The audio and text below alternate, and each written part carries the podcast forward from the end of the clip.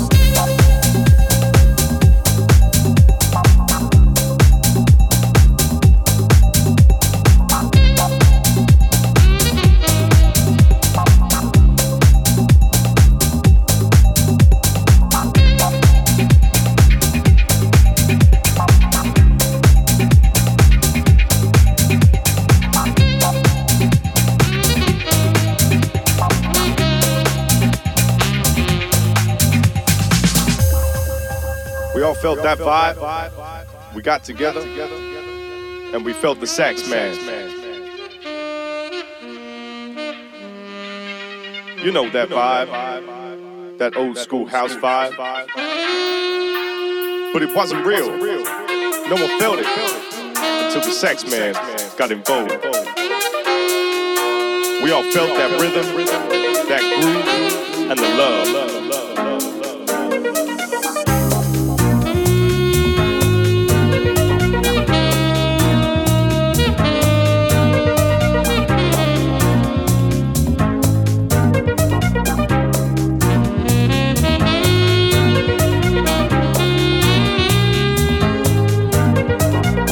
Sax man came down, laid down his vibe, and we felt the rhythm, we felt the love,